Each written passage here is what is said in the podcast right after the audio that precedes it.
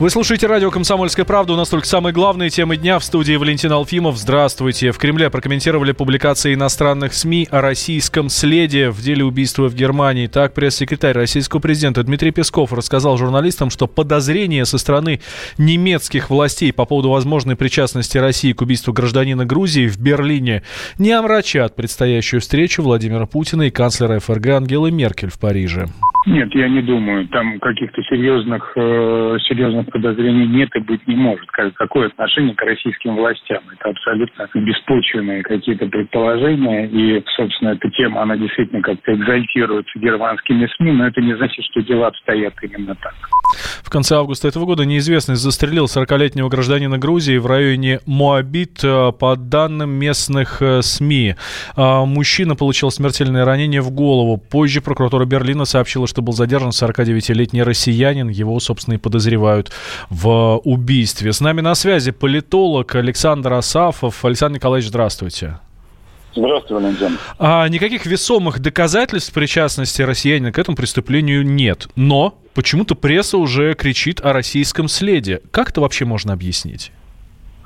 Ну, сначала давайте о причинах, потом поговорим о подробностях. Причина следующая. Дело в том, что а, мы а, видим, как по любым беспокоящим э, западный истеблишмент, ну, конкретно американские э, факторам против тех, кого они считают своими противниками, применяется э, весь набор средств. От прямых дипломатических мер э, и санкций до давления через медиа. Соответственно, приведу небольшой пример, коротенький. Вот Эммануэль Макрон скептически высказывается по поводу НАТО, говорит о том, что смерть мозга у него наступила и позволяет себе очень лишнее. Ему даже Трамп на это указал, что он не должен так говорить. И мы видим, что буквально в этот же день в газете «Таймс» выходит большая статья, которая предрекает Макрону ни много ни мало, как целую зиму забастовок и митингов. И говорит об этом весьма убедительно, да, доказательно, и описывает, как Франция, фактически французская улица будет кипеть. То есть это давление через СМИ. В данном случае ситуация с Северным потоком, она не оставляет в покое, безусловно, э, американцев, и они работают по своим уже понятным паттернам. Э, точно такой же паттерн используется, например, в деле псевдорасследования по крушению трагической ситуации с Боингом MH17. Точно такой же паттерн, да, схожий, по крайней мере, да, по знаменитому предполагаемому э, отравлению Скрипалей. И тут мы видим те же самые элементы, из которых собирается картина. То есть появляется как, какая-то группа расследователей-блогеров, не имеющих никакого ни правового, ни официального статуса. Они делятся какими-то своими подозрениями, почерпнутыми из Ютуба и Фотошопа. Вот. Эти подозрения тиражируются СМИ, в данном случае Шпигель. И на основании этого уже другие СМИ выходят с заголовками о том, что власти подозревают. Хотя э, к властям это имеет весьма отдаленное отношение, так же, как и к доказательной базе. Речь идет же об убийстве господина Хангашвили, насколько я понимаю. Да. Вот. Это, это убийство, оно, конечно, никак не связано с Россией, но, по крайней мере, с российской властью так уж точно. То есть, действительно, убийца может иметь какое угодно гражданство, э, это, это факт. Вот. Но, тем не менее, попытка э, поставить в вину этот эпизод российскому государству, выдумывая какие-то а, достаточно такие фантастические подробности о якобы происходивших а, много лет а, событиях там в Пантийском ущелье, много лет назад, прошу прощения. Ну вот это все показывает, как конструируется медийный миф.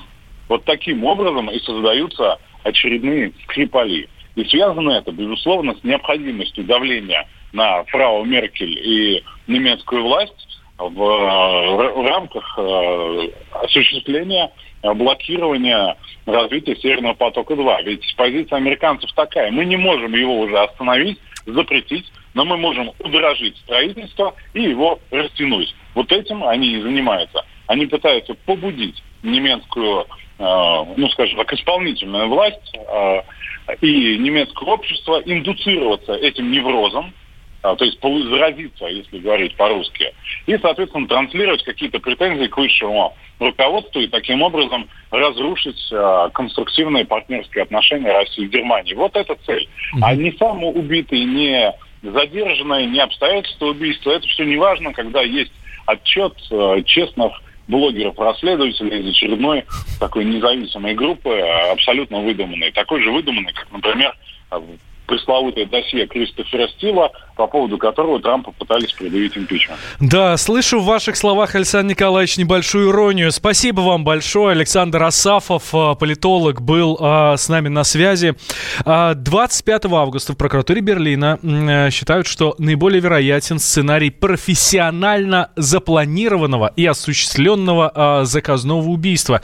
Известно, что преступник выстрелил в жертву дважды. Заказчиком могли выступать либо представители а, преступного мира, либо разведка иностранного государства. Источник комсомольской правды в полиции рассказал, что напавший с ружьем на людей пермяк был под наркотиками. Предположительно, он думал, что находится в видеоигре, взял оружие, вышел на улицу. Это говорит наш собеседник. Подробнее корреспондент комсомольской правды Ярослав Богдановский. К настоящему моменту известно, что предприниматель, э, устроивший стрельбу сегодня э, утром в Перми, э, перед трагедией непосредственно позвонил своей маме. Известно, что в последнем разговоре он испытывал страх, говорил бессвязно. Как рассказала «Комсомольской правде» его мама, он жаловался на то, что цитата, вокруг него ходит какая-то ерунда. Конец цитаты. При этом мать а, пыталась ему объяснить, что все это происходит лишь а, в его голове. Но, к сожалению, а, объяснения матери не подействовали. И вот сегодня под утро 4 декабря 50-летний пермяк взял охотничье ружье и пошел стрелять по прохожим на улице. Очевидцы рассказали, что слышали на улице хлопки, но не придавали этому значения. Мы проснулись от крика женского и от, как нам тогда показалось, хлопков, как будто бы от петард. Не придали этому значению, но когда были еще и еще хлопки, мы подошли к окну, видели страшную картину лежащего человека на дороге, на перекрестке. Поняли, что, наверное, это выстрелы. Увидели затем машины полицейских. Услышали опять выстрелы. Мы, конечно, сейчас находимся все в шоке и в большом страхе даже выходе выходить на улицу. Э, в результате ЧП погибла женщина. Э, два человека получили ранения, но сейчас они находятся в лечебном э, учреждении, и вся необходимая медицинская помощь им оказывается. Известно на текущий момент, что в ту ночь мужчина принимал наркотики, а вот вызов в службу 03 поступил из близлежащей аптеки. Там в эту аптеку обратился раненый, еще один пострадавший сегодня. Об этом нам рассказали в пресс-службе Пермской скорой помощи. Там мужчина ружьем, выстрелил в женщину. Выстрелил насмерть, в это время проезжала наша бригада. Мы остановились, вызвали еще одну бригаду, но там была смертная бригада, собственно говоря. Женщина 50 лет. И вызвали, разумеется, полицию, и дело передали полиции. Полиция пока искала подозреваемого, у этого мужчину она его нашла. И одному из полицейских также выстрелили, полицейского 37 лет. У него были множественные раны от дроби и его госпитализировали в шестую ГБ на Писарева. И задел еще его напарника. Но он отказался, в общем, от э, госпитализации, сам доехал в седьмой медицинской части. Сейчас э, следственные органы возбудили уголовное дело по факту ЧП. Устанавливаются все детали произошедшего. Э, специальные мероприятия сейчас продолжаются. Об этом «Комсомольской правде» рассказала официальный представитель регионального управления Следственного комитета России Ирина Незнамова. На месте происшествия продолжают работать следователи и следователи-криминалисты Следственного управления. Они проводят осмотр мест происшествия с использованием высокотехнологичной криминалистической техники, в том числе в квартире подозреваемого. Назначаются необходимые судебные экспертизы, допрашиваются свидетели, проводятся иные следственные действия, направленные на установление всех обстоятельств произошедшего, в том числе мотива. Расследование уголовного дела продолжается. СМИ сообщают, что задержанный 50-летний Дмитрий Коростелев ранее уже был судим за сбыт наркотиков. В 2013 году его задержали сотрудники ФСБ. С 2016 года он работал индивидуальным предпринимателем, занимался розничной торговлей. В прошлом месяце он закрыл ИП и числился безработным. В ГИБДД считают, что проведение этапа площадка при сдаче экзамена на получение водительских э, прав дублирует проверку автошколы, ну и впустую отнимает время. Об этом журналистам рассказал замглавы ГИБДД Олег Панарин.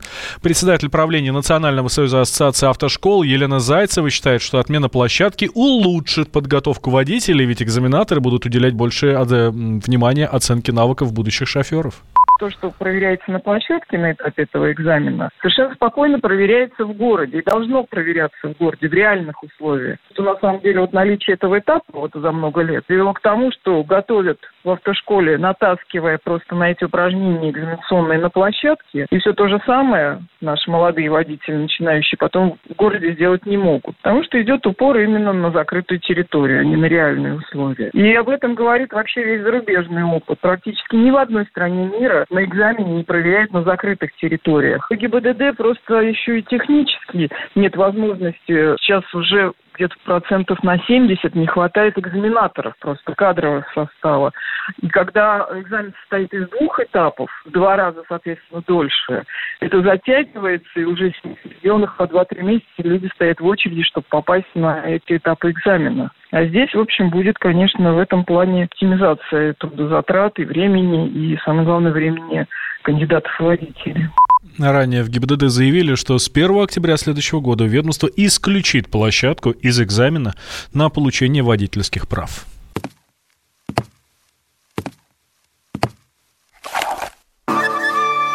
Это была тяжелая неделя. Хороший. Ребята, давайте жить дружно. Плохой. Понимаете, не признавали у одного кандидата подпись его родного отца – злой. А вот что у нас в России, вот что у нас в России. Бред, да? Николай Платошкин подводит итоги недели. Каждую пятницу на радио «Комсомольская правда» в 6 вечера по Москве.